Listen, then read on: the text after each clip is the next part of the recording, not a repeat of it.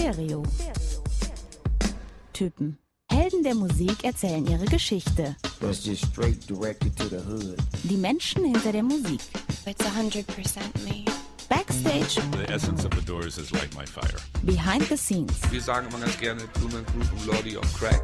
Das sind wir. Es wird persönlich. Stereo. Typen. Ein Podcast mit Marc Mühlenbrock und Tillmann Kölner. Moin Marc. Tag Tillmann. Ja, Tag auch zusammen. Schön, dass ihr wieder dabei seid oder vielleicht zum ersten Mal dabei seid. Man weiß es ja nicht, ne? Grüßt euch auf jeden Fall. Danke auch für ähm, Feedback nochmal auf Folge 2 Mark Ronson und vielleicht einige haben noch Feedback gegeben zu Folge 1 auch. Das hört nie auf. Pia hat mir zum Beispiel geschrieben, Marc, Ja. dass sie durch äh, die Californication-Folge Chili Peppers Fan, Fanin geworden ist. Oh, jetzt bin ich stolz. Ähm, und sie schreibt, sie ist sehr gespannt, ob wir das auch mit Taylor Swift schaffen, sie zum Fan zu machen. Das äh, Liegt irgendwann in ferner Zukunft noch. Was ist damit heute? Sie ist schon Ed Sheeran. Ach, was ich sagen will. Du hast es schon verraten. Der hast unser ganzes Konzept kaputt gemacht. Also wir spulen nochmal zurück. Hi. Wir sitzen, wir sitzen in, äh, nein, ich muss anders anfangen.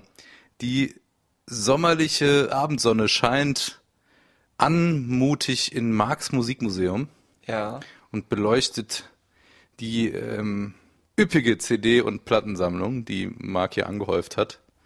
In In ein schönes Orange, weil ich habe hier oben drüber auch so eine Disco-Cool übrigens. Äh, und da gibt's immer schöne orange, prismenmäßige Lichter, die von der Abendsonne hier Ge- aufgestrahlt werden. geworfen raufgeworfen werden. Ja, projiziert werden. Prismata. Ähm, wir schweifen ab. totaler Quatsch, ne? Ja. Ähm, lass uns zum Wesentlichen kommen. Wir hatten uns vorgenommen, nicht so viel zu labern, sondern immer direkt on it. Ja, Die Instrumentenwand in Marx Musikmuseum. Stimmt, da gab es auch einige Zuschriften, äh, dass Leute diesen Teil besonders mögen. Zuschriften hast du bekommen? Ja. Keine bekommen. Aber gut. Ähm, ja, ich nehme mir wieder die wunderschöne Nylon-Seitengitarre, die Marc schon seit wie vielen Jahren eigentlich hat? Äh, guten 20, also kurz nachdem ich so achten Geburtstag hatte oder so. Wie oft gespielt? Viermal. Schon deutlich öfter, aber ich habe es irgendwann aufgegeben. So, hier ein Song von der Person, um die es in Folge 3 geht bei Stereotypen.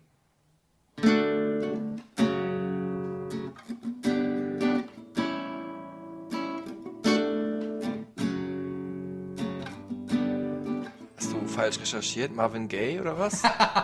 Es ist auch Let's Get It On von Marvin Gaye, die Akkordfolge. Aber es ist auch Jemand, der sich jetzt kurz vorstellt. I'm Ed Sheeran. I'm a singer-songwriter and I'm 20. Ist er eigentlich für immer 20? Man denkt so, der wird auch nicht älter, der Typ, ne? Mm, Ja, er wird nicht älter, aber es liegt natürlich daran, dass ich dieses erste Interview mit Ed Sheeran gemacht habe, als er nämlich gerade 20 Jahre alt war. Äh, 2011 war das. Ähm, und es war auch eines der ersten Interviews, glaube ich, das er überhaupt je in Deutschland gegeben hat. Das erste Interview überhaupt in seinem Leben hat er natürlich mit Mark Mühlenbrock geführt. Auf keinen Fall.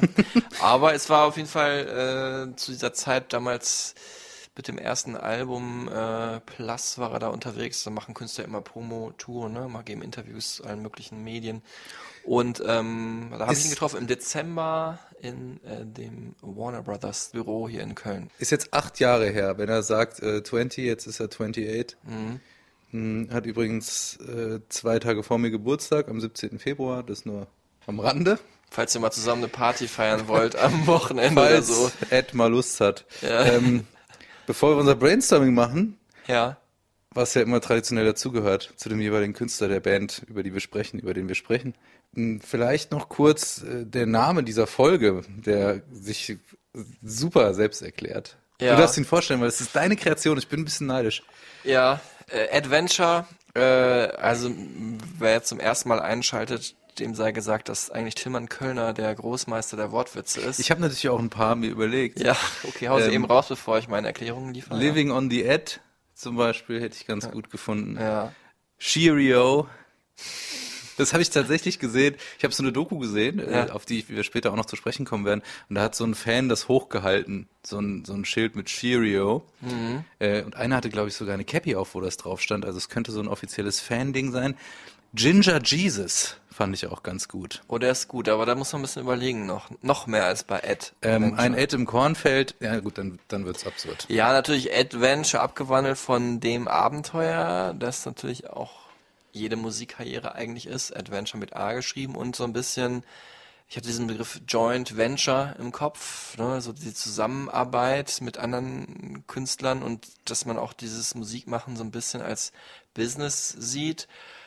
Beides so Komponenten, die jetzt in der Karriere von Ed Sheeran auch eine wichtige Rolle spielen. Und er hat auch ein abenteuerreiches Leben natürlich Ja. bisher gelebt. Habe ich ja gesagt, genau. Mhm. Ähm, ja, also Ach so, abseits der Musikkarriere. Ja. Genau, also auch generell hat auch viel riskiert und viel auf sich genommen und ja, wie so ein kleiner Hobbit ist durch die ähm, Musikwelt gelaufen. Da sind wir auch schon im, Äh, Moment, wir wollen erstmal sagen, warum wir das machen. stimmt, ja. Es gibt den Anlass, ein neues Album, äh, wobei es ist so halb ein neues Album, muss man sagen, weil es auf jeweils auf allen Songs, die da drauf sind, es heißt Number Six Collaborations Project und der Titel verrät es schon, es sind halt alles Kollaborationen, es sind gemeinsame Projekte, Duette, hätte man früher gesagt, mit ganz äh, anderen teilweise ziemlich bekannten Künstlern wie eben Skrillex, Stormzy oder Justin Bieber, sein, äh, einer seiner besten Buddies, dann viele Rapper noch dabei, äh, Chance the Rapper oder Travis Scott, auch jüngere Künstler, Jabba zum Beispiel ist dabei, über Und? die wir auch letztens schon gesprochen haben in der Mark Ronson Folge. Bruno Mars auch. Ah. Schlagen wir auch die Brücke zur Mark Ronson Folge. Unglaublich, also das ist alles hier Es äh, greift ineinander. von vornherein ein Masterplan gemacht, genauso wie die Karriere von Ed Sheeran, aber dazu später mehr. Also es gibt dieses neue Album Mitte Juli und ähm, das ist so ein bisschen, wir suchen ja immer nach einem Anlass. Es ist manchmal nicht so easy, aber ich finde, das kann man schon machen. Mitte Juli 2019 muss man sagen, wenn man es jetzt 2020 hört, dann ist es halt schon ein Jahr her. Oh ja, ja, genau. Aber jetzt können wir dann in unser Brainstorming, dürfen wir? Ja, fang an, ja.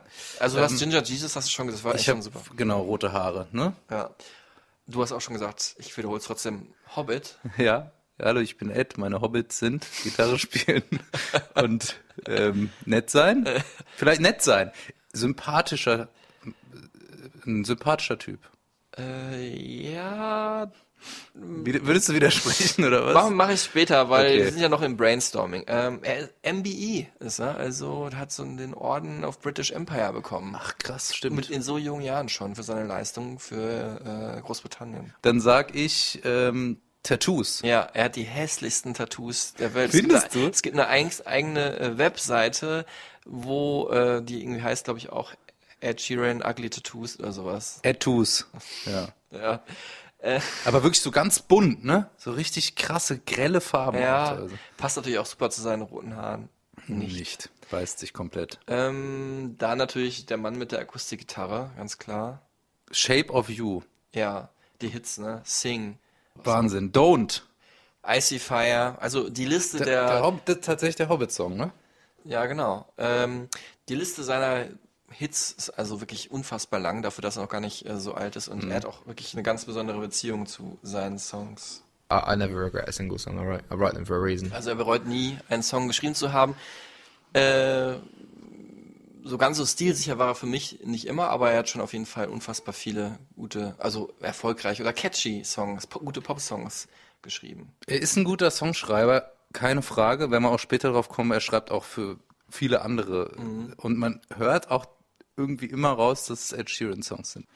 Shape of You, größter Hit, oder? Unfassbar, also ich habe es nochmal nachgeschaut, 1,4 Milliarden Streams, 40 Millionen Mal als Digital-Single verkauft. Die erfolgreichste Digital-Single aller Zeiten. Muss ich auch mal sagen, fand ich interessant, als der rauskam, weil es diesen, diesen Dancehall-Vibe aufgegriffen hat. Ne? Dieses Dum, Ding, Ding, Dum, Dickum, Dickum, Ja. Dickum. Und trotzdem aber so ein Ed Sheeran-Song war.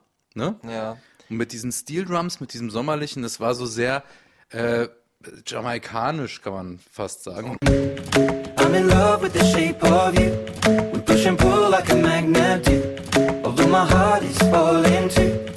I'm in love with your body. And last night you were in my room. And now my my bed sheets smell like you. Every day discovering something brand new. In love with your body. I'm in love with your body. I'm in love with your body. Every day discovering something brand new. I'm in love with the shape of you. Ja, Dancehall ist Dancehall. da drin, ne? So, so ein bisschen dieses Afrobeats-mäßige, was ja durch Künstler wie Wizkid oder so in letzter Zeit aufgelebt wurde, ähm, was ja, oder sagen wir mal so, überhaupt in den globalen äh, Pop-Kosmos hervorgedrungen ist. Durch Drake, auch, Drake der war da ganz vorne dabei. Und Culture Vulture, wie er ja genannt wird, der Kulturgeier, der sich immer irgendwo anders bedient. Ed Sheeran hat das hier aufgegriffen. Ich fand's super ungewohnt, der Song von ihm. Auch vom Text her. Ich meine, es ist aber auch einfach in, in uns drin, dass man von so einem, sag ich mal, nach außen hin wirkenden, lieben Singer-Songwriter jetzt nicht so einen Aufreißertext erwartet, ne? I'm in love with your body und so. Das ist aber jetzt das so- mag, mag der auch alles denken und es ist total klischeemäßig. Ja, ist ein bisschen, bisschen oberflächlich eigentlich von dir jetzt. Äh, Hätte ich jetzt gar nicht so erwartet, dass du das so siehst. Ja, du, Weil, du meinst, weil es jetzt nicht so augenscheinlich der super Schönling ist, oder was? Nee, er, wirklich, das auch, klar, aber er liegt's daran, dass er, ähm, ja, halt natürlich hat er das, dieses ganz klassische Image eines Singer-Songwriters schon länger abgeworfen, aber das war dann nochmal ein krasserer Schritt nochmal Stimmt. in die, in die Player-Richtung. Und ich fand den Song auch, ja, dann doch ein bisschen zu, also ja, untypisch im Sinne von, ich klau hier so ein bisschen den anderen was weg. Fandest du? Also ich muss sagen, ich lege ja auch manchmal auf und es ist, wenn du den auflegst, ist es ein wahnsinniger Ja, das glaube ich. Das glaub Und es ist auch egal, ob die Leute jetzt super coole Hipster sind oder irgendwie, weißt du, einmal im Jahr ausgehen. Das ist irgendwie ein Song, da passiert bei jedem was. Und das musst du ja auch erstmal hinkriegen. Ja, bei mir passiert auch was, aber Okay. Das sind dann eher negative Emotionen ja, bei dir. ja, schon. Aber Okay. Ich kann es schon verstehen, dass es hat, der hat ein sehr großes Hitpotenzial. Mhm. So. Ja, und das finde ich halt auch bei der aktuellen Single äh, I Don't Care, äh, Ed Sheeran mit seinem Best Buddy Justin Bieber. Z ja. Cause I don't care when I'm with my baby, yeah. All the bad things disappear. You're making me feel like maybe I am somebody. I can deal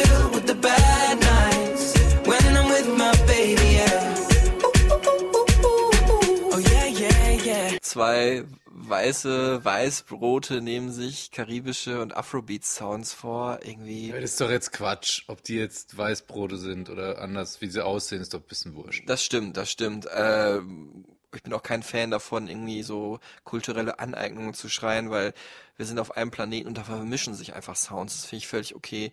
Nee, ich meine damit halt, dass es so, so weichgespült ist. Das ist halt nicht so, ja, so besonders wie halt die ursprünglichen Afrobeat-Sachen oder karibische Dancehall-Sachen, sondern es ist einfach so glatt poliert für Ja. die Popcharts, damit es halt auch der Popmusik-Fan macht. Und das gefällt mir halt nicht. Ja, ich finde es eigentlich okay. Ja? Also es ist eine, ich finde es schon irgendwie einen coolen Song, aber ist mir auch ein bisschen zu glatt. Ich meine, du kennst mich jetzt auch, aber ähm, bin ja nicht ganz so rigoros wie du. Also, dass du jetzt nicht der größte Ed Sheeran und Justin Bieber Fan bist, ist schon angekommen auch. Gut, I made my point clear.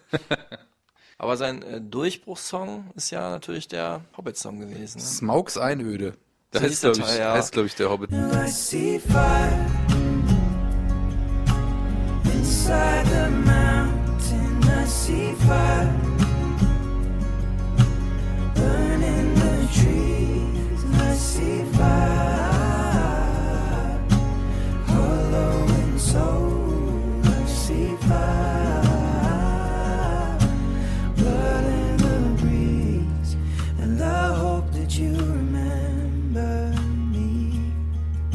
Ich fand die Filme ja nicht so gut. Also ich bin auch eh nicht so der Fantasy-Fan, aber ich fand Herr der Ringe war schon super gut. Und da war es eher ausgedehnt, sag ich mal, diese relativ simple Geschichte von 100 Seiten, glaube ich, sind's auf drei Filme auszudehnen, war schon sportlich. Und äh, Der Song hat wahnsinnig gut reingepasst. ja, Wirklich von der ganzen Atmosphäre und äh, dieser, dieser Weite, die die Landschaften da in Neuseeland auch haben und diese Sehnsucht, die da auch äh, visuell transportiert wird, fand ich, hat der Song super gut abgebildet. Und für Ed Sheeran ein Riesenerfolg. Also damit hat er praktisch in Deutschland die Charts erobert und das war so eigentlich so ein Sprungbrett für ihn, auch weltweit erfolgreicher zu werden. Well, I See Fire was never meant to be successful. Um, Germany was the first country it took off in. Like, and then it spread across Europe. It, it didn't really. It was only meant to be like a soft release, and then it ended up being this big hit out here. So, yeah, I don't really know to be honest. Also ich weiß noch damals, der äh, Kollege aus der 1Live Musikredaktion hatte mit dem Management oder so von Ed Sheeran gesprochen und da wurde dem halt mitgeteilt, bist ja hier Nummer eins bald. Ne? Und dann meinte Ed Sheeran wohl, das ist kolportiert, ich weiß nicht, ob es wirklich so passiert ist, mit welchem Song denn?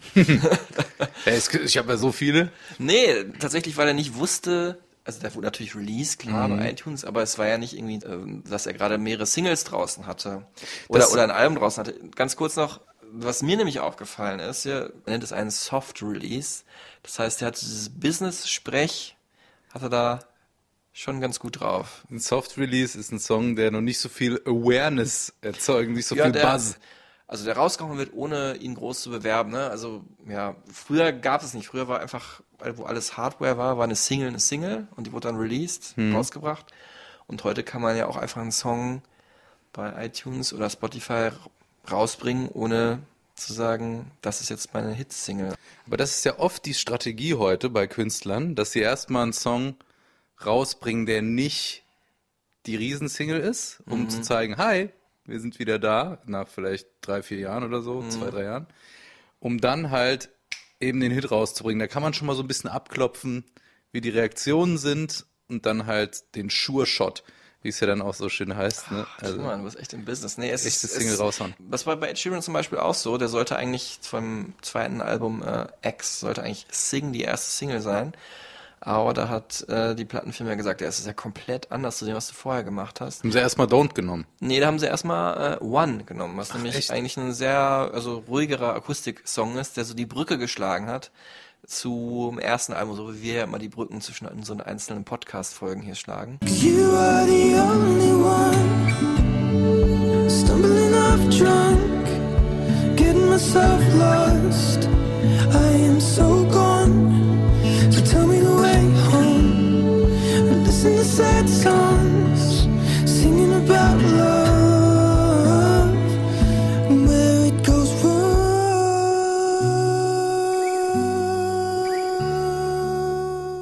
okay, wir, wir schweifen tatsächlich ein bisschen ab. Es geht um Ed Sheeran und vor allen Dingen um die, den Mensch hinter der Musik, weil du ihn zweimal getroffen hast zu unterschiedlichen Zeitpunkten. Ja. Dein erster Eindruck, ich habe ja einen Eindruck von einer Doku, die ich gesehen habe, von dem, was ich über ihn gelesen habe. Ein wahnsinnig sympathischer, wirklich grundauthentischer, lieber Typ, der Junge mit der Gitarre von nebenan. Kannst du das bestätigen? Auf keinen Fall. Okay, wow. Also er ist wirklich nicht besonders sympathisch, aber er ist. Moment. Du hast ihn als nicht besonders sympathisch. Ja, das. Also das wurde mir auch von anderen Kollegen, man spricht ja dann bestätigt. Äh, wobei ich muss auch sagen, der hat sich dann beim zweiten Interview war er dann auch wirklich höflich. Also Wann hast du ihn das erste Mal getroffen? das erste Mal war es äh, zum ja, Dezember 2011 zum ersten Album äh, Plus. Also ich muss auch dazu sagen, man schätzt ihn natürlich auch falsch ein. Ne? Also man hat ja so Bilder oder das Leben in- gibt einem so ein bisschen vor, wie man solche Menschen einzuschätzen hat. Und dann trifft man die Person dann und sind dann gar nicht so, wie man sich das vorstellt. Und meine Erfahrung ist halt, so Singer-Songwriter, das sind immer die nettesten, liebsten Menschen so im Musik. Ehrliche heute. Ja, und natürlich sind die auch manchmal ein bisschen so verkopft und so introvertiert. Das kommt auch vor. Das ist total das Klischee, was ich rede. Das, eigentlich ist es Quatsch, was ich sage, aber man erwartet das einfach. Und dann kommt da jemand und ist halt total pisst und hat eigentlich keine Lust und gähnt die ganze Zeit rum und ähm, gibt mega kurze Antworten. Also ich meine, äh, wir hatten ja letztes Mal Mark Ronson, das waren ja so zwei Minuten Antworten. Da habe hab ich noch überlegt, wie kann ich das ein bisschen kürzer machen oder boah, die sind alle so lang und so gut, was nehme ich jetzt da? Also Ja. hier hatte ich die meisten Antworten in einer halben Stunde durchgehört, so alle, ne? Also ich muss bei beiden mal dazu sagen, der war jetzt nicht irgendwie richtig fies zu mir oder so. Und hat ist schon auch ein, zwei, da kommen wir gleich zu ein paar Sprüche gedrückt, die nicht so nett waren. Aber das war trotzdem auf einem höflichen Niveau. Aber dass man jetzt sagen würde, dass er sympathisch ist und als, wie du es gerade beschrieben hast, als er nett ist, ist also auf gar keinen Fall. Gar nicht witzig? Nee. Was ist das Erste, was dir aufgefallen ist? Also wir hatten es bei den Chili Peppers mit den Zähnen, Ja, bei Mark Ronson mit seinem Styling, mit seinem extrem coolen, ausgecheckten, äh, gestriegelten. Ja, da kann man schon sagen, der sieht halt auch so aus wie auf den Fotos, ne? Die roten Haare. Holzfällerhemd, irgendwie Ja, so. du sagst es, genau das wollte ich jetzt als nächstes sagen. Holzfällerhemd. Auch wirklich ein sympathisches Lächeln. Das ist auch so das Ding, ne? dass das Auftreten eigentlich sympathisch ist. Und also beim zweiten Mal, beim ersten Mal war er eher so ein bisschen müde, glaube ich. Aber und dann kommt, dann kommt halt nichts. Ich finde es ja ganz interessant, weil ich habe mir gestern noch eine einstündige Doku angeschaut, so eine MTV Nine Days und Nine Nights. Also haben neun Tage, neun Nächte begleitet, kurz vor dem Release seines zweiten Albums, also genau zu dem Zeitpunkt, als du ihn getroffen hast. Und der wirkt so sau cool und sau nett und so. Dann sieht man ihn, wie er mit seinen Homies in seinem äh, Heimatort, ähm, muss ich jetzt nachgucken, Framlingham, äh, Fish and Chips isst, weißt du, seine alten Schulhomies und so. Aber es wirkt wirklich total authentisch. Und dann hast du so Leute wie Taylor Swift, die sagen, Ed Sheeran auf Tour dabei zu haben, war wie ein Hundewelpen dabei zu haben. Jeder mag den und der mag jeden und der ist nach der Tour Best Friends mit jedem, weil er genauso ist auf Tour und auf der Bühne, wie er ist in seinem Framlingham, da in seinem kleinen Ort in UK. Ja, jetzt muss man natürlich sagen, also ich bin natürlich auch Journalist und die Medien sind ja für viele auch so ein Feindbild und ich erwarte auch nicht, dass der jetzt so nett zu mir ist wie äh, zu seinen Freunden oder zu seinen Arbeitskollegen und Taylor Swift ist ja im weitesten Sinne eine Arbeitskollegin und ähm, das Und zwar nicht so eine un uneinflussreiche, ja. Das muss auch nicht so sein, finde ich auch in Ordnung. Nur so ein bisschen netter kann man dann doch sein. Also ich habe auch gestern noch mit einer Kollegin gesprochen, die sagte auch, also der war wirklich alles andere als nett. Vielleicht habe ich eine Erklärung dazu aus dieser Doku, jetzt wo du es mir erzählst. Er sagt nämlich an einer Stelle, man muss, wenn man Fans trifft und wenn man Leute trifft als Künstler, muss man nett sein. Es macht überhaupt keinen Sinn, er sagt, it doesn't make sense to be a dick, also irgendwie ein Arschloch zu sein, weil er sagt, dass es anstrengender ist, ein Arschloch zu sein, als immer kurz rauszusteppen aus dem Bus und zu lächeln und nett mit den Fans kurz ein Foto zu machen, weil er sagt, Zitat, it takes 10 minutes of your time and it makes a lifetime for them. Also so, und, und er sagt so, Dabei, äh, solche Sprüche kann ich gar nicht man ab. hat als Künstler, das fand ich auch wirklich interessant, da, da musste ich auch Du hast kurz es auch voll geglaubt. Du ich, nein, ich, nein, ich musste kurz überlegen und das fand ich dann auch wirklich strange, weil er ja damit eigentlich sagt, dass er aufgesetzt ist, weißt du? Wenn er sagt, ähm, ich bin immer nett, weil man das sein muss und es macht als Künstler keinen Sinn, nicht nett zu sein. Die Zeit kann man sich immer nehmen, mal kurz mit den Fans irgendwie ein Ja. Smile aufs Foto zu bringen. Und äh, er gibt sich auch Mühe, Macht äh, Sinn jetzt, im nachdem, Interview du nett zu sein, aber es gelingt ihm halt nicht. Jetzt haben wir ihn schon kurz kennengelernt aus der Perspektive des Musikjournalisten Marc Mühlenbrock, der sehr kritisch hier agiert an dieser Stelle.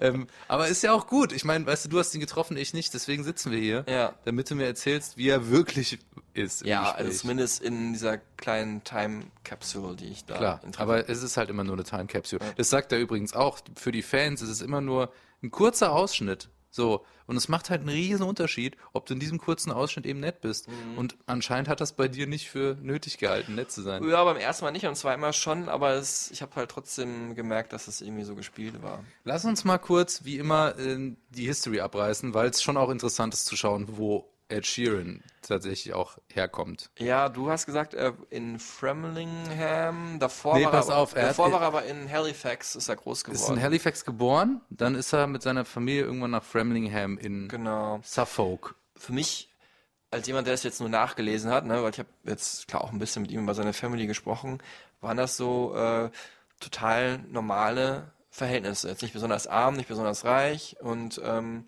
hat da zu Hause wirklich schon ja, Musik für sich entdeckt und da schon recht früh eigentlich ist er den Menschen begegnet in der, Hei- in der elterlichen Plattensammlung, die auch heute noch seine Helden sind. Uh, Van Morrison, Bob Dylan, Damien Rice. Damien Rice hat er wahrscheinlich damals in jedem Interview genannt als seine große Inspiration. Ja, irischer äh, Singer, Songwriter, der anders als Ed Sheeran sich nie davon so wegbewegt hat. Ähm, bisschen, glaube ich, auch erinnert mich so ein bisschen an Bonnie Iver. Ich weiß es gar nicht, ob der auch so manchmal so elektronische Passagen hat. Auf jeden Fall nicht ganz so starke, aber ähm, Cannonball war so das große Ding, oder? ja, nee, äh, The Blower's Daughter war The Blower's das Daughter, riesen genau. Ding aus dem Film äh, Hautnah mit äh, Natalie Portman und Julia Roberts. Grandioser Film. Grandioser Film, grandioser Song. And so it is. The shorter story. Of no glory. No hero in her sky.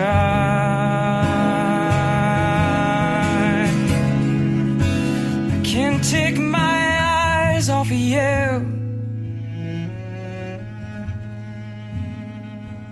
I can't take my eyes off of you. Eine ganz wichtige Figur für Ed Sheeran war auch Eric Clapton. Mhm. Und zwar äh, Layla von Eric Mhm. Clapton. Das war, als er, als er irgendwie gesehen hat, dass er den, dass Eric Clapton den gespielt hat im Fernsehen, wollte er unbedingt Gitarre spielen. Da war so 10, 11 oder so.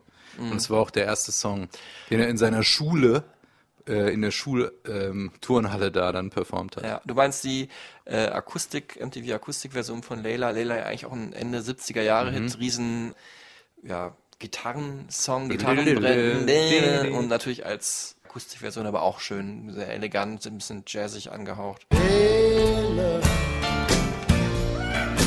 Got me on my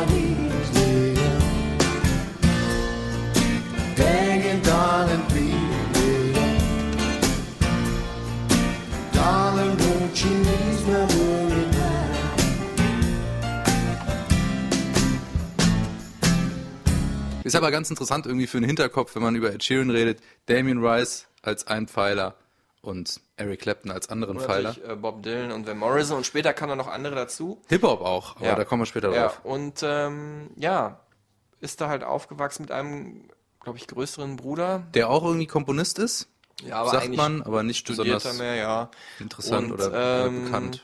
Hier erzählt Uns so ein bisschen was, wie das so zu Hause ablief bei denen, wie die, wie die so tickt, die Familie Sheeran. My brother's exactly like my my dad, and I'm exactly like my mum. She's very placid, never gets angry, really chilled out, really smiley, and uh, kind of looks on the bright side of life. But when she flips, it's over. And uh, I'm kind of like that, but I just haven't flipped yet. I haven't I haven't got angry, ever really. But um, yeah, and my dad's kind of the opposite of that, and my brother's the same. Er sagt, er ist wie seine Mutter, Ja. super gechillt. Wenn es aber sich dreht, dann dreht sich's richtig und dann hat keiner da Bock drauf, oder was? Es dauert lange, bis er ausrastet, aber wenn, Wenn ich das jetzt so höre, diese Ausschnitte aus deinem Interview, so hätte er nie geantwortet in dieser MTV-Doku, wo eine Kamera dabei war. Ja, das ist das erste Interview, der, das ist super gut, dass du sagst, habe ich am Anfang auch vergessen zu sagen. Der redet halt viel ehrlicher und viel, ähm, ja, frei von der Leber weg, wie man Hm. mal sagt, gar nicht verfälscht und so ein bisschen so auch genervt, wie Ja. man, wie man. Gähnt ja auch da ja, zwischendurch. das ne? ist auch wirklich unhöflich, ne, direkt zu gehen. Gut, selbst wenn man müde ist, ich finde, man kann gähnen, aber man kann sagen, "Ah, sorry, mate, I'm Ja. just super tired, dann sage ich auch nichts, aber so äh, langweilige Frage. Und ich wollte jetzt noch auf das zu sprechen kommen, dass äh, es gab tatsächlich drei Situationen, die wir jetzt äh, nach und nach äh, aufarbeiten werden, wo es kurz dabei war, dass nämlich dann Ed Sheeran geflippt ist. Und äh, die erste äh, war nämlich direkt meine allererste Frage gestellt habe. Okay. Da, das fand er nämlich nicht so gut. Da habe ich nämlich gesagt, hier dann äh, deine CD, dann äh, Ja. das Albumcover, du hast es gerade da liegen. Die hier, die du auch in deinem Musikmuseum hier ausgestellt Genau, hast. äh, das ist also Plus. Und Mit A-Team und hier Lego House. Lego so. House, genau. Und da ähm, ist ja so ein orangenes Cover. Und das hat mich total erinnert an das Albumcover von äh, Phil, Collins. Collins, Face Value. Stimmt. Ja. Und es auch so das Konterfei ist so gezeichnet. ja, so super, äh, so sehr, äh, also wirklich nur sein Gesicht halt vorne drauf. Und das habe ich natürlich als allererstes so als Warmmacherfrage gefragt, wo man sich hofft, Hey. dass da eine lustige Ja. Stimmung entsteht. Und äh, jetzt hören wir uns an, was das für eine lustige Stimmung dann war. I've never been a fan of Phil Collins, so um, yeah, I don't know those albums. Uh, for me, the cover was it's it's a charcoal drawing, but I was kind of going for a more Che Guevara thing. I think uh, that I mean that's probably uh, quite cliched, but yeah, it was more of a kind of coming out the shadows. Das hat nichts mit Che Guevara zu tun, dieses Cover, Alter. Ich weiß, also seine Idee war, ne, um kurz übersetzen, Phil Collins kennt er halt nicht, also meine Assoziation war völlig falsch. Er wollte Che Guevara sein. Wow. Und da, ich habe das nicht weitergefragt, weil ich dachte, das hat ungefähr, wie du gerade, es hat nichts damit zu tun, das sieht überhaupt nicht so aus. waren jetzt gerade so history-mäßig, waren wir so in der Kindheit, Ja. in, der, in der Schulzeit, wo er dann angefangen hat, auch in der Schulturnhalle dann die ersten Konzerte da zu spielen mit Mhm. Coversongs. Mhm. Ähm, aber Schule, wie war das? Hat, hast du darüber mit ihm gesprochen? Habe ich mit ihm drüber gesprochen und äh, ja, also da hat er mir erzählt, dass wirklich so mit äh, Schule, also dass da relativ früh klar war, dass das dieses ganze System so nichts für ihn ist und da irgendwie einen anderen Weg gehen will. I never really enjoyed education. Um, I preferred educating myself rather than being told what what to do. Um, and I think that's just that's just me. I didn't really like exams or revising or homework or anything. I just liked kind of like, you know, if I wanted to be a musician, I went off to London, I did the gigs, and I made the CDs, and that was my hard work done, rather than learning about trigonometry and shit that you're never going to use. I wasn't like a really bad kid, but you know I did muck about quite a lot. But that was just because of the friend group that I was in. But I, I wasn't I wasn't a nasty guy. I don't think. Yeah, it was. Uh, school was just, school was just school. You just hung out with your friends, and I just saw it as that. Vielleicht meinte er das mit Che Guevara, dass er so ein Revoluzer war und sich selbst was beibringen wollte und keinen Bock auf Schulerziehung hatte. Ja, das hat er dann durch ein Albumcover ausgerückt, wo Was aussieht wie Phil Collins ja, Albumcover. das war auch wieder eine Revolution. Okay, wow. Ja. Ja, lassen wir mal so stehen. Genau, und danach ging es aber, äh, man denkt jetzt vielleicht so ein bisschen, boah, äh, Rebell oder, oder macht sein eigenes Ding. Aber es äh, ist auch so gewesen, aber es, er verfolgte da schon relativ strikten Plan, so, ne?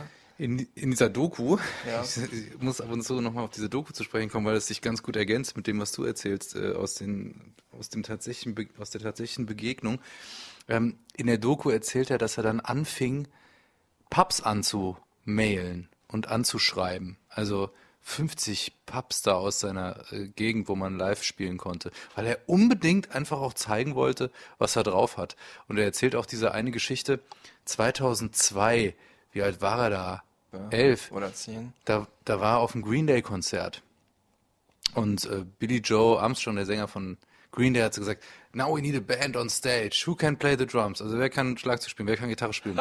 So. Ich war damals auch auf dem Green Day Konzert, hätten wir das gleiche gemacht, ja. Genau, und dann erzählt äh, Ed Sheeran, dass er relativ weit hinten saß und so krass gewunken hat. Und dann haben sie ihn rausgeholt und dann war er halt auf der Bühne und stand da irgendwie und konnte dann, durfte mit Green Day, also für Green Day auf der Bühne dann irgendwie äh, mitspielen. So. Also dieser Drang auf der Bühne zu sein, hat er ganz früh gehabt. Mhm. Und den Plan halt auch, ne? Also der hat ja einige Veröffentlichungen schon rausgebracht, bevor er dann das große Album, das erste Album angegangen ist und ist dann vor allem äh, nach LA gegangen, um sich da halt äh, inspirieren zu lassen. To just try and like have a bit of a different perception on the live music scene because obviously LA is a different scene to London. So uh, I just wanted to do as many open mic nights as possible.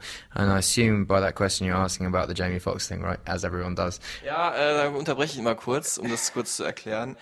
Da geht es um dieses Jamie Foxx-Ding, was heute, glaube ich, keiner mehr weiß. Das wäre so eine Geschichte, wenn Ed Sheeran jetzt nie ein Star gewesen wäre, dann, ähm, oder nie groß rausgekommen wäre, dann wäre das wahrscheinlich die einzige Anekdote, die man noch von ihm wüsste, dass nämlich damals Jamie Foxx ihn eingeladen hat, um nämlich bei ihm zu Hause zu spielen. Das erzählt er uns jetzt immer noch mal zu Ende. Right. So um, I uh, did lots of open mic nights and uh, uh, ended up at this place called the Foxhole, uh, which Jamie Foxx ran, and his manager was there and said, "Come to the radio station and play for Jamie." So I did that, and then he just invited me to his house to stay. Interessante Geschichte. Äh, führe ich aber jetzt gar nicht an, weil das jetzt so besonders wichtig wäre für die Vita, ne? Sondern weil das tatsächlich der zweite große Fehler ist, den ich gemacht habe. Das war der Moment, wo es tatsächlich so halb gekippt ist, äh, das Interview, weil er wirklich total genervt war, dass er diese Frage immer und immer wieder bekommt. Äh, jetzt muss man dazu sagen, als Journalist ist es ich will meine Riege da auch nicht unbedingt in Schutz nehmen, aber es ist ja auch nicht so einfach. Ne? Da kommt so ein Künstler, den kennst du überhaupt nicht. Da kennst du die CD von.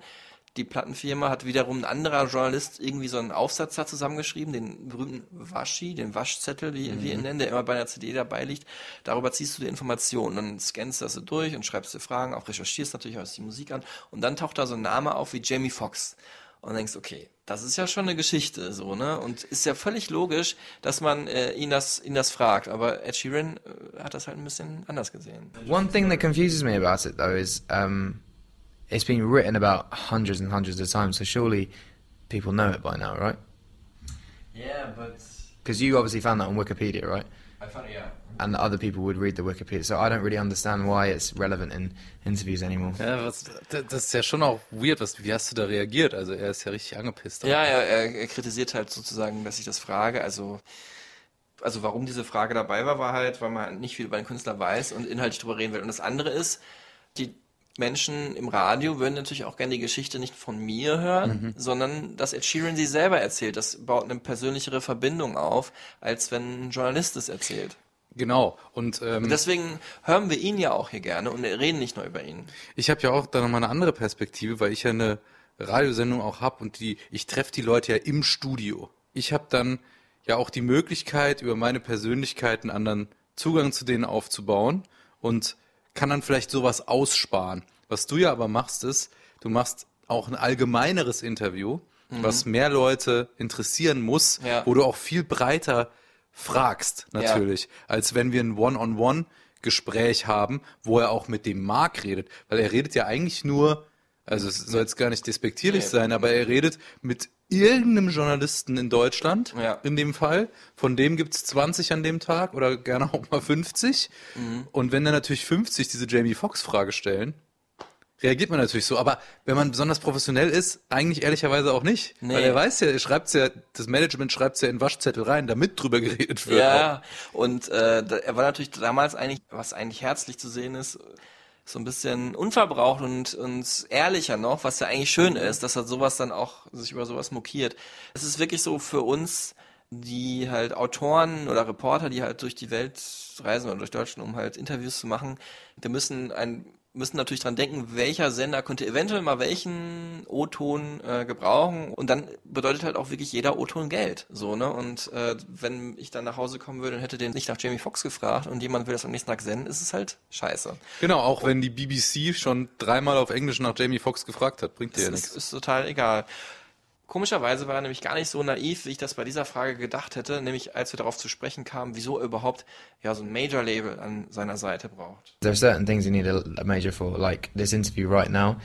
If I was to release my album independently in Germany, I wouldn't have known to call you up, and I wouldn't have known to call up anyone else. But I'm signed to a major, and they know everyone, and it's it's more the experience of the people that you have working for you. So as long as you maintain your artistic control and you can make an album yourself and then go to a major, then you get the radio, you get the TV, you get the marketing, you get the press, and you get the international. And like you can't buy that, and uh, that's something that you have to sign to a major for, sadly. But uh, I really like it. I signed a good deal. I get a really good cut of my music, and I get to music, make the music I want and travel the world with it. And I wouldn't be able to do that if I was independent. Krass, wie abgeklärt, oder? Krass.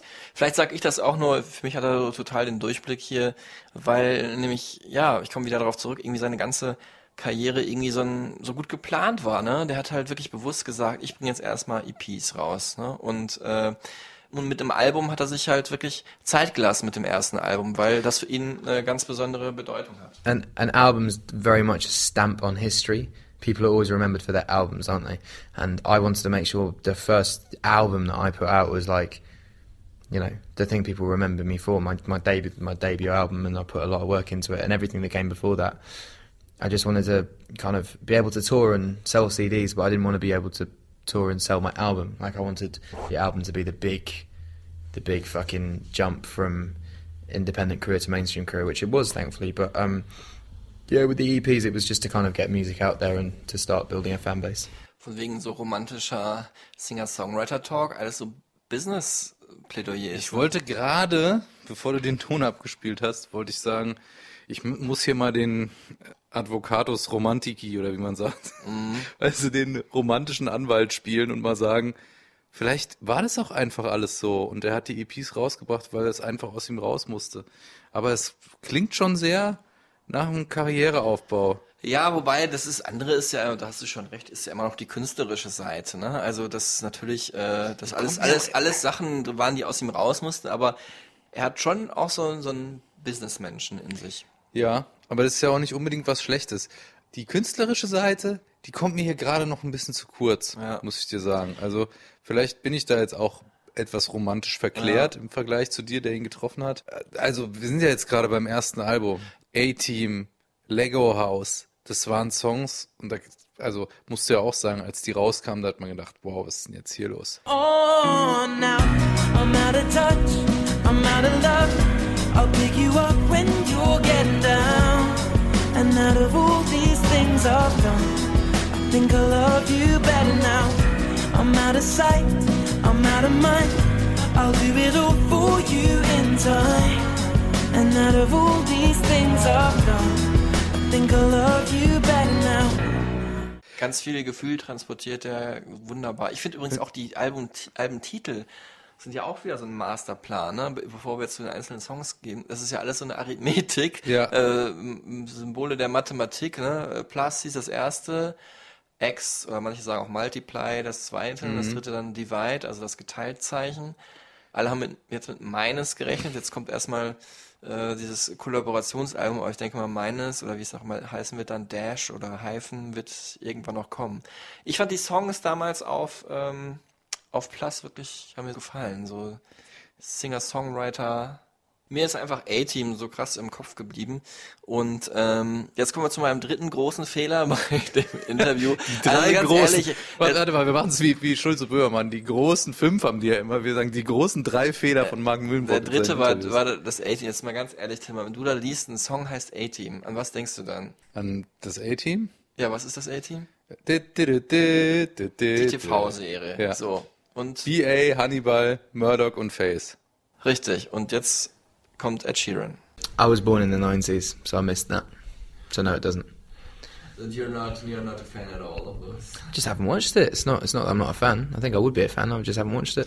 Also so geht's eigentlich. Äh, es ist. Äh, Also ihr seid wenn- richtig Freunde meine lieben, geworden. Äh, äh, hier alle, die hier zuhören, wenn man so am Ende mit so einem Band von äh, einem Interview zurückkommt, dann ist der Redeanteil meistens so, der Journalist redet 10% und der Interviewer, Interviewte, sorry, äh, 90%. Hier ist es annähernd ausgeglichen, weil Ed Sheerans Antworten, wenn er keinen Bock hat, so zweieinhalb Sekunden lang sind und ich vers man sieht hier, wie ich kämpfe. Das ist übrigens die zweite Frage nach dem Phil Collins Desaster.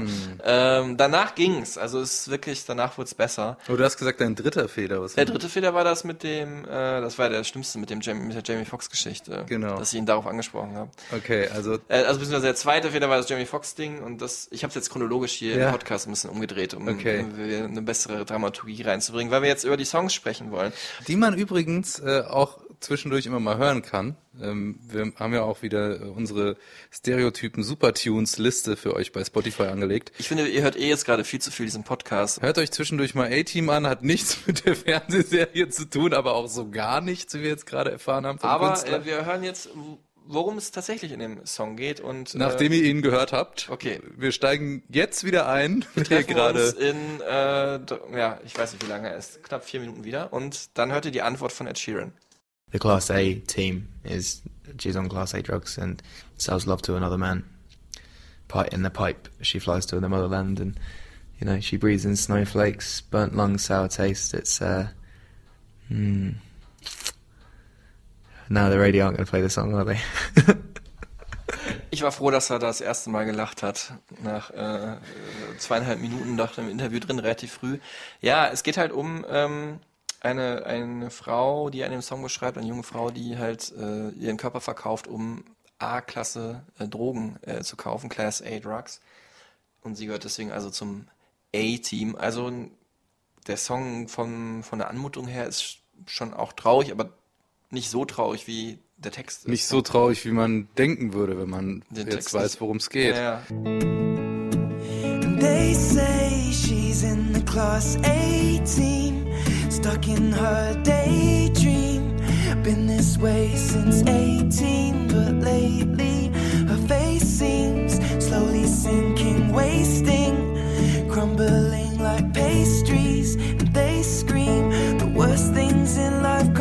to us, cause we're just under the upper hand. I'm going mad for a couple grams. And she don't wanna go outside tonight. Aber also diesen, diesen Titel zu wählen, A-Team, den wäh- das ist ja das Absurde, den wählst du ja nicht, äh, ohne an, an diese Serie oder so zu denken, weil sonst würdest du irgendwie sagen, Class A-Team oder du würdest, weißt du? Ja, Wenn also- es die Serie nicht gäbe, ja, Oder, also, ich muss immer dran denken, an diese Szene in Pulp Fiction, wo ähm, Samuel L. Mhm. Jackson und äh, John Travolta ähm, über die Fernsehserie von äh, Mrs. Mia Wallace sprechen. Ja. Und dann sagt nämlich Samuel L. Jackson, ja, was ist das macht diese Serie. Und dann sagt John Travolta, ja, du weißt doch, ich habe keinen Fernseher, ich gucke sowas nicht.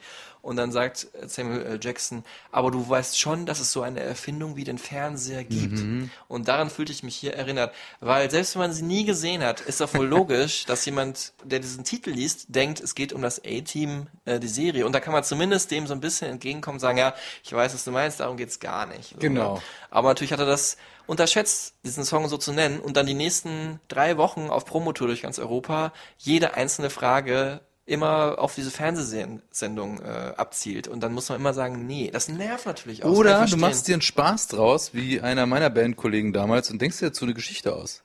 Und sagst, ja, ja, genau. das hasse ich, ja. Es geht um, es geht um Hannibal aus der Serie A-Team, der ähm, immer Einsen geschrieben hat in der Schule, deswegen habe ich den Song so genannt. Dann wird's halt noch arroganter oder Ja, abgehobener. Ja, und dann ändert sich die Geschichte jedes Mal. Das ist auch so ein Rockstar-Ding, dass sie dann jedes Mal eine andere Geschichte über den Bandnamen oder über den Songtitel erzählen. Finde ich nicht schön. Dafür ist der Song wirklich zu wichtig, auch äh, für Ed Sheeran und für ähm, für ja für Ed Sheeran Fans. Für mich hätte ich jetzt fast gesagt, stimmt aber nicht. Aber ich finde es ein sehr gelungener Song. Was so ganz typisch ist, weiß nicht, ob dir das auch mal aufgefallen ist, dass so äh, s- Menschen so, die mit als Teenager oder, so oder 20-Jährige so zur Gitarre greifen und Sachen rausbringen, dass das oft trauriger ist als das, was sie dann später machen. Ne? Ich musste so an Nelly Furtado denken, so die eher so, ich will nicht sagen traurige Musik gemacht, hat, aber nachher wird es auf jeden Fall viel poppiger. Und so ist bei Ed Sheeran auch. Ich weiß nicht, er Interessant, Das, ja. Gibt es einige, glaube ich. Äh, könnt, Aber es ist könnt ihr uns auch äh, posten unter unserem äh, Podcast hier.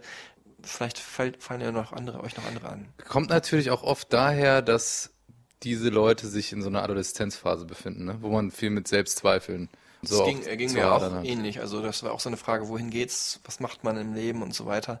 Und alles ist schwer und fällt einem schwer. Also würdest du sagen, dieses Album plus das erste, ähm, ja, erste echte Album von Ed Sheeran, ein grundsätzlich eher trauriges Album? Ja, ähm, ich habe jetzt nicht mehr alle Songs im Kopf, aber die, die ich im Kopf habe, sind so. Und zum Beispiel auch äh, ein ganz zentraler, nämlich der Song Drunk. Yeah. Well, well, actually, I mean, the song sounds happy, but the lyrics are like probably the darkest lyrics that I've I've written. Um, yeah, I want to be drunk when I wake up on the right side of the wrong bed is not an excuse I made up. To tell you the truth, I hate what didn't kill me because it never made me stronger. It's a bit, it's it's a bit kind of dark and it's a bit uh, morbid, but um, that sums up pretty much three months of my life at one point. Yeah. Ja, er sagt hier, ist äh, fast drei Monate seines Lebens zusammen. Dann meine ich ja, wieso genau diese drei Monate. Und dann hat er mir erklärt, Yeah, I gave up drinking. da hat er halt aufgehört mit Trinken. Und dachte ich auch, okay, schon so jungen Jahren hat er auch schon so viel getrunken, dass man sagen muss, ich muss aufhören mit Trinken. Mit 20. I lived above a pub. Yeah, so uh, it's pretty natural. Es war also für ihn ganz normal, äh, täglich Alkohol zu trinken, äh, weil er einfach über eine, über eine Kneipe gewohnt hat. Ne? But a house gets cold when you cut the heating without you to hold. I'll be freezing. Can't rely on my heart to beating. Cause you take parts of it every evening. Take words out of my mouth just from breathing. Replace with phrases like when you're leaving me. Should I? Should I? Maybe I'll get drunk Wenn man jetzt zu dem Zeitpunkt sich das alles anschaut, das Cover, die Songs hört, das, was er sagt, wenn man dieses Bild zusammenfügt, dann ergibt sich erstmal auch ein Bild von einem so Singer-Songwriter, der sich selbst sucht, der sich selbst in der Musik ausdrückt, aber noch nicht so richtig weiß, wo er hingehört. Und ich glaube, an dem Punkt sind wir hier. Ähm, erst auch mit dem zweiten Album, ne, ähm, Multiply oder X, ähm, entdeckt er dann auch dieses, diese Loop Station, die er da hat, ne, Ja. mit der er jetzt da zum großen Star wird, die er auch als erster richtig groß gemacht hat, mit der er sich immer wieder selbst aufnimmt und auch äh, rhythmische Sachen kombiniert mit verschiedenen Gitarrenspuren, verschiedenen Gesangsspuren. Das ist der Ed Sheeran, der jetzt zum Weltstar geworden ist. Das damals war ein sehr talentierter Singer-Songwriter mit einer außergewöhnlichen Stimme, wo man aber noch nicht so richtig wusste, wo die Reise hingeht. Ja, ähm, er hat das dann ausgelebt in dem zweiten Album X. Also ich sehe das auch so wie du, auf jeden Fall. Er wurde halt zum äh, Popstar. Ähm, eine wichtige Rolle spielte da sein jeweiliger Beziehungsstand, ähm, nämlich dass er auf dem ersten Album ein trauriges Beziehungsende verarbeiten musste und bei X war er verliebt in Athena Andrelos. Sie war ähm, ein Sous-Chef oder Küchenchef im Team von Jamie Oliver. Und Okay. ich vermute jetzt mal, dass sie sich entweder im Restaurant kennengelernt haben oder durch irgendeine Celebrity-Begegnung. Und ähm, ja, der ganz zentrale Rolle äh, in den Song hast du schon angespielt vorhin, vor gefühlt zwei Stunden. Könnt ihr auch jetzt nochmal nachhören, Thinking Out Loud. Und Ed Sheeran sagt uns kurz dazu was. So, honey, now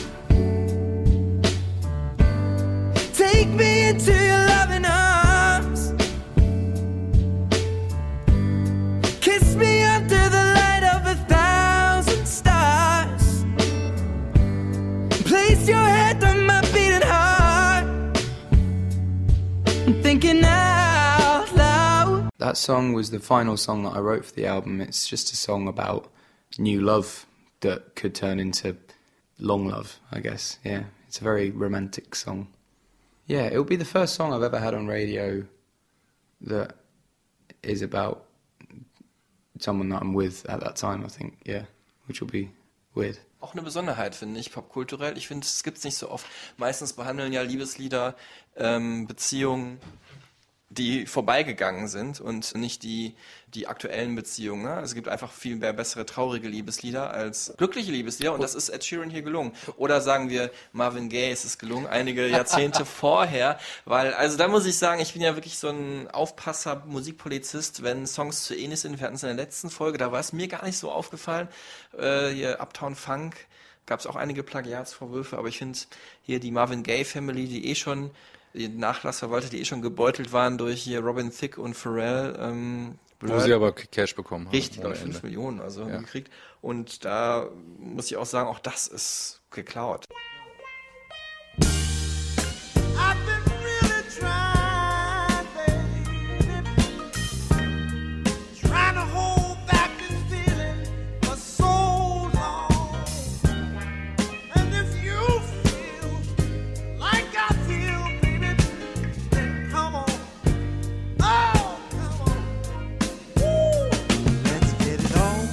Ich habe auch wirklich gedacht, als das rauskam, Thinking Out Loud, das weiß ich noch ganz genau, da haben wir das irgendwie in der Redaktion gehört. Und ich so, das ist Let's Get It On von Marvin Gaye. Ja. Das finde ich auch regelrecht dreist, Ja. das zu machen, weil diese vier Akkorde in genau dem gleichen, äh, in genau der gleichen Stimmung aneinander zu reihen. Und die Gesangsmelodie ist auch total ähnlich, Ja. total gleich. Ja, ich wollte noch kurz zu den Frauen sagen oder zum Thema Frauen in Ed Sheerans Leben und in Ed Sheerans Künstlerleben, ähm, Leben, welche Rolle sie spielen. Ed Sheeran sagt äh, in dieser Doku, die ich gesehen habe, er hat eigentlich angefangen, Musik zu machen, um Mädchen zum Weinen zu bringen.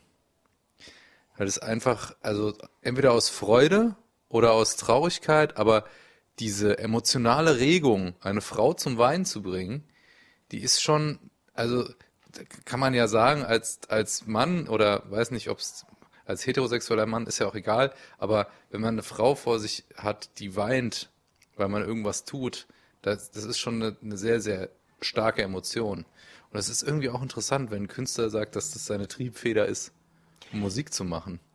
Ich finde, es wird total, äh, also dass du das sagst, finde ich, komplettiert das Bild immer mehr hier gerade, weil ähm, einerseits natürlich so diese traurigen Akustikgitarren-Songs sowas bewirken können und dann natürlich so ehrliche Liebesgeständnisse wie Thinking Out Loud, weil es geht ja darum, dass er laut denkt, ey, ich liebe dich wirklich, ich sag das jetzt mal einfach so Ja. und das, also welche Frau, welcher Mann natürlich auch, aber es ist Wer findet das nicht gut? Wer findet das nicht gut, doch. sowas zu Ja. hören? Ich finde, es charakterisiert auch so gut den Weg, den er eingeschlagen ist, nämlich noch mehr als Popstar als als Singer-Songwriter, um nämlich, ja, ich glaube auch einfach so ein bisschen mehr Fame zu bekommen, auch von vom weiblichen Geschlecht könnte ich mir vorstellen, dass es durchaus eine Rolle spielt, ja. ja, Aufmerksamkeit. Ähm, Thinking, Thinking Out Loud musste ich übrigens spielen bei einer Hochzeit von einem Kumpel. So als Liebeslied fürs Ah, schön. Brautpaar. Und kam gut an, so hat die Frau, hat die Braut geweint. Das ist Ja, auch das Wichtigste, Tillmann. Man muss ja ehrlich, natürlich sind da Tränen geflossen, aber Ah. ich weiß nicht, ob weil wir es so schlecht gespielt haben oder weil es so sehr berührt hat. Ich habe es gerade gehört, ich sag mal, Ich nee, habe äh, nicht weiß- gesungen. Ja, okay. Das, das möchte ich dir auch ersparen und euch erst recht. Wir sind jetzt hier beim zweiten Album, das ist das aus dem zweiten Interview, ne? Genau, ja. mhm. Ähm, da muss man sich ja mal überlegen, zu dem Zeitpunkt, wen du da vor dir sitzen hast. Du hast da einen Typen vor dir sitzen, der schon im Madison Square Garden äh, in New York gespielt hat. Die Location, ähm, wo sein Vater auch damals gesagt hat, wenn er da gespielt hat, hast du es geschafft. Ähm, es ist ein Typ, der auf dem Popstar-Level ist, Popstar-Level 1000, der eigentlich jede Frau äh, irgendwie beeindruckt aufgrund seiner seines Fames, muss man sagen. Oder? Man hätte eigentlich gesagt, wenn man so einen Hit jemals mal gehabt hätte, nämlich Sing, das reicht eigentlich schon. Heute ist ja Shape of You wahrscheinlich noch größer. Aber damals sein größter Hit. Und es ist ja auch der erste Song von ihm, der released wurde, der so komplett anders war. Auch äh, thematisch ähm, ist es ja jetzt nicht unbedingt das, das äh, eins der Themen, äh, was man vom ersten Album her kannte. Erzählt er uns hier auch nochmal kurz. Uh, I wrote it in a studio, um, but it was about um, a night out I had in Vegas. Uh, it was a party night. It was a good night. Yeah, um, it, it inspired a song, so that's always good. Also der Ed Sheeran, der Mann, der auf dem ersten Album über ein Mädchen, das ihren Körper verkaufen muss, um Drogen zu finanzieren, äh, geschrieben hat und über äh, seine eigene Traurigkeit, um ein Beziehungsende zu verarbeiten und deswegen getrunken hat. Der schreibt hier über eine Partynacht in Las Vegas. Das ist, da kann man auch wirklich die Plattenfirmenchefs verstehen, dass sie sagen, okay, der Song ist catchy, aber passt es so zu dir? Ist es dein Image? Aber ich meine, wenn man die ersten Akkorde hört, Tillmann, dann äh, kann man nur sagen, es, es, es war, es war prädestiniert dafür, ein Hit zu werden.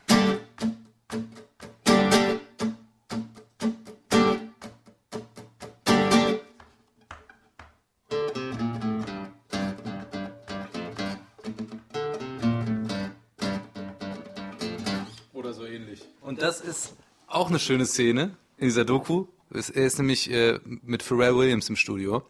Und es gibt diesen Song, es gibt diese Idee, die hat Ed Sheeran auf dem Handy aufgenommen. Es gab diesen Song vor allem schon vorher, aber ja, dazu okay, gleich dazu mehr. kommen wir gleich. Klassischer Teaser oder Cliffhanger, würde ich Ja, sagen. ja. Ähm, äh, Pharrell, er ist mit Pharrell im Studio, den hat er kennengelernt auf irgendeiner Promi-Party und Pharrell wollte sofort mit ihm arbeiten, weil er ihn so outstanding fand irgendwie. Und dann ist er mit Pharrell im Studio und Pharrell sagt, spiel doch einfach mal nur diese, diesen einen Akkord. Immer so, so wie ich es gerade gemacht habe. Und dann läuft eben dieser Neptunes, ist ja schon sehr Neptunes-mäßig der Beat. Also man hört NERD und Pharrell da schon sehr raus. Pharrell, ja, der Neptunes-Macher sozusagen. Genau. Und dann ist Ed, Ed Sheeran noch nicht so richtig überzeugt und sagt so, ah, weiß nicht, ich fühl's nicht so richtig. Und ähm, Pharrell holt halt aus dieser Idee was als Produzent was ganz anderes raus, als ursprünglich eigentlich in dem Song schlummerte, würde ich jetzt mal so sagen. Nämlich ein Soul-Pop-Hit. Ja, ich finde, äh, ich habe es gerade gesagt, diese Akustik-Intro, das ist wirklich äh, Like I Love You von Justin Timberlake. Was ungefähr so geht.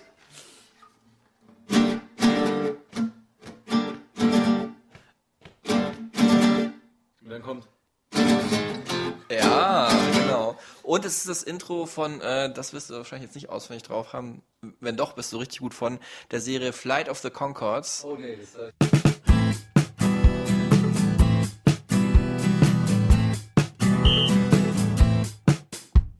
Packen wir in die Supertunes. Ja, machen wir. Äh, auch eine sehr gute äh, neuseeländische Rock-Mockumentary-Serie slash Band.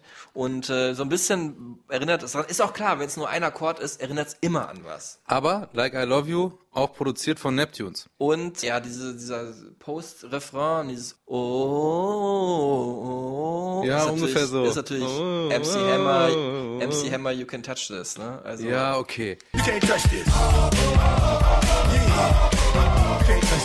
Angelehnt, Marc, aber aus, aus erfolgreichen Hits ein, einen neuen zusammengebastelt. würdest du da echt unterstellen, er hat da irgendwie Can't Touch This, Like I Love You und Flight of the Concords Theme zusammengelegt? Und ein bisschen, bisschen Pharrell-Soße drüber gegossen? Ja, weiß nicht bewusst. Also das ist ja immer die eine Sache, ne? Was auch andere Künstler sagen, du schreibst irgendwie einen Song und denkst, du hast einen super Hit geschrieben, dann fällt dir eine Stunde später ein, ach scheiße, das ist ja genau hier von Beatles oder von Elvis oder was weiß ich, von irgendjemand, das gab's ja schon mal. Und das kann natürlich passieren. Mich wundert da nur immer an so einer Stelle, dass dann nicht irgendjemand anders sagt, Alter, das ist Like I Love You von Justin, willst du es wirklich nochmal rausbringen? So. Das wundert mich. Nicht einer im, da im Studio sagt das. Aber mit Pharrell kann man auch ganz gut drauf kommen, äh, zu den Hip-Hop-Einflüssen, die ja Ed Sheeran schon immer irgendwie in sich getragen hat. Zumindest sagt er das. Ähm, die sind da richtig zum Tragen gekommen auf diesem Album X oder Multiply. Ja. Vor allem auch, weil er mit Pharrell Williams zusammengearbeitet hat. Er hat aber auch mit Rick Rubin Genau, was zusammengearbeitet. wiederum diese Singer-Songwriter-Seite eigentlich stärker befeuern würde, hat es ja auch. Ich meine, es ist ja immer noch ein Akustik-Gitarrenriff.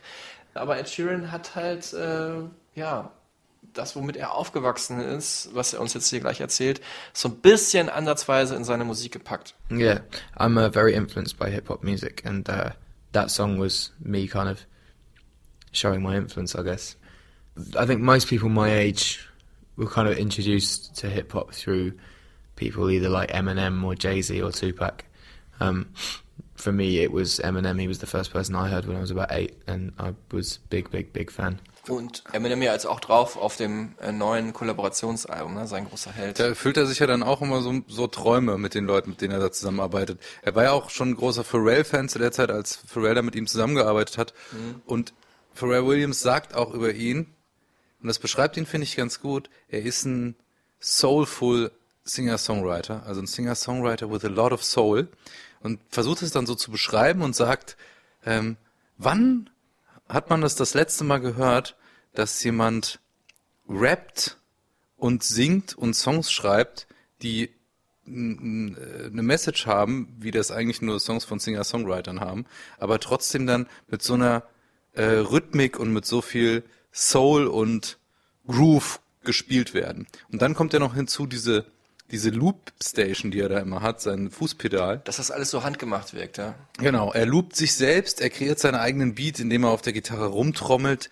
Und dieses Pedal ist ja angeblich, äh, das hat er ja angeblich zu seinem 13. Geburtstag bekommen und Mhm. benutzt es immer noch. Also da ist auch wieder dieses, der Junge von nebenan wird da auch imagemäßig so ein bisschen ausgespielt nochmal. Ne? Ich glaube, wir müssen da nochmal unterscheiden äh, zwischen verschiedenen Fähigkeiten, die er hat. Also zum einen, er ist ein guter Gitarrist. Er ist kein übertriebener Gitarrist, wie Mhm. jetzt irgendwie John Mayer, Mhm. äh, den ich da vielleicht so in eine, in eine Ecke ähm, packen würde. Er ist ein solider Gitarrist, aber er hat eine wahnsinnige Lässigkeit und eine wahnsinnige Sicherheit in dem, was er macht.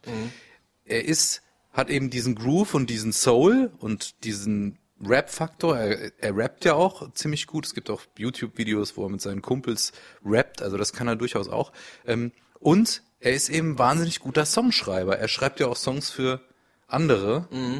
Ganz große Künstler. Justin Bieber. Ja, sein, einer seiner äh, besten äh, Buddies übrigens inzwischen. Ja. Und ich glaube, Justin Bieber hat sich dann großen Gefallen getan, sich Ed Sheeran als Buddy zu suchen. Ja, Taylor. Taylor Swift, äh, mit ihr hat er zusammen einen Song gehabt. Ähm, Rita Ora, Your Song, One Direction. Olly Murs. Anne-Marie, 2002. Sean Mendes. Und das sind ja meistens auch äh, so auch jüngere Künstler, die mit ihm oder kurz nach ihm aufgekommen sind. Also einerseits hat er so ein Gespür für die Musik der Zeit. Das ist auch ein Talent. Ne? Ich, würde ihm, ich würde ihm immer unterschreiben, dass er genau die Musik macht, die er machen möchte. Aber es ist halt ein Glück oder ein Talent, die Musik zu machen, die dann auch Millionen anderen Menschen gefällt. Also er kann, man kann sagen, er ist auf jeden Fall durch diese Musik eine Stimme unserer Generation. Das auf jeden Fall. Und alle Songs, ähm, die er geschrieben hat, wenn man sich die anhört, klingen auch nach Ed Sheeran Songs, wenn man es weiß. Also wenn man sich 2002 von Anne-Marie anhört und sich das als Ed Sheeran Song vorstellt, funktioniert hervorragend. Äh, aber eben auch sowas wie Your Song von Rita Ora ist von, von der Melodie und vom Harmonieverlauf einfach ein Ed Sheeran Song. Ganz wichtiger Wegbegleiter für ihn ist äh, Benny Blanco. Ähm, Habe ich zuletzt noch äh, auch einen Beitrag darüber gemacht. Der ist, äh, also man kennt ihn, sagen wir mal, wenn man sich nicht so für Musik interessiert, würde man ihn jetzt nicht so kennen. So ein Singer-Songwriter im Hintergrund. Äh, auch Beatproduzent, eigentlich alles so, ne? Also Ist jetzt mit, mit Eastside, mit dem Song mit Khalid, ähm, als erstmal als Künstler so hervorgetreten. selber als Performing Artist ins Rampenlicht getreten, hat aber auch schon im Hintergrund für Katy Perry gearbeitet, hat äh, mit Jay-Z und Beyoncé vier Wochen lang in den Hamptons gelebt, um an deren Album zu arbeiten oder an, glaube ich, Beyoncés Album Lemonade. Und der ist auch so ein bisschen so das Image, was du von Ed Sheeran beschrieben hast, Everybody's Best Buddy. Und äh, die beiden haben sich auch über betrunkene Anrufe in der Nacht äh, richtig lieb gewonnen und sind jetzt BFFs. Ne? Und äh, daraus sind dann viele andere, nämlich dieser Justin Bieber Song ist daraus entstanden und ähm, das hat, glaube ich, nochmal der also ist ja auch mal gut als Künstler immer so einen neuen Twist sich zu suchen. Mhm. Ne? Und das hat der Karriere von Ed Sheeran nochmal irgendwie was Neues gegeben. Jemand, der eigentlich ein, ja, auch so ein bisschen vorher, ganz früher ein Eigenbrötler war. Ne? Ähm, was ich jetzt noch hier auf meiner Notizenliste habe, was wir noch gar nicht erwähnt haben, sind natürlich die ganzen Grammys und Brit Awards, die er hat. Mhm. Also nur mal für den Hinterkopf für alle, die es nicht wissen, was für ein unfassbar erfolgreicher Typ ist. Und man muss sich auch mal reinziehen, dass der zu seinem zweiten Album schon ein Live-Album gemacht hat, die Wembley Edition, wo er alleine auf der Bühne steht mit seiner komischen Loopstation, die er zum 13. Geburtstag bekommen hat. Okay, Und vor weiß ich nicht wie viel, äh, 100.000 Menschen. Jetzt gerade hat er gespielt sein größtes Konzert ever am Hockenheimring vor über 200.000 Menschen. Also, weißt du, ein Typ mit einer Gitarre. Wann hat es das das letzte Mal gegeben? Zu Bob Dylan Zeiten? Ich Ja, gut, der war noch ein bisschen musikhistorisch ein bisschen bedeutender. genau, aber, einfach so aber ein Typ auf einer Bühne, das, die Eier musst du auch erstmal haben. Ja, finde ich schon, finde ich schon krass. Ja, also auch so ein bisschen der kleine Junge mit der Gitarre aus dem englischen Vorort zum größten Künstler unserer Zeit, Wahrscheinlich schon, ja. kann man sagen.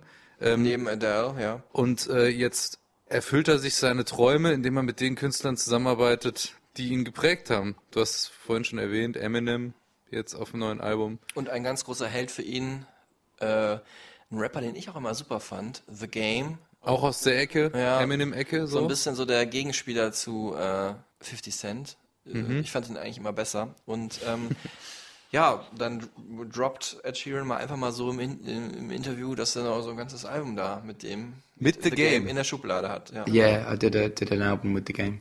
It's very dark, very dark and very emotive. Yeah, I think it's some of the best work that either either of us have done. Like when we came together, we really brought out different sides of each other.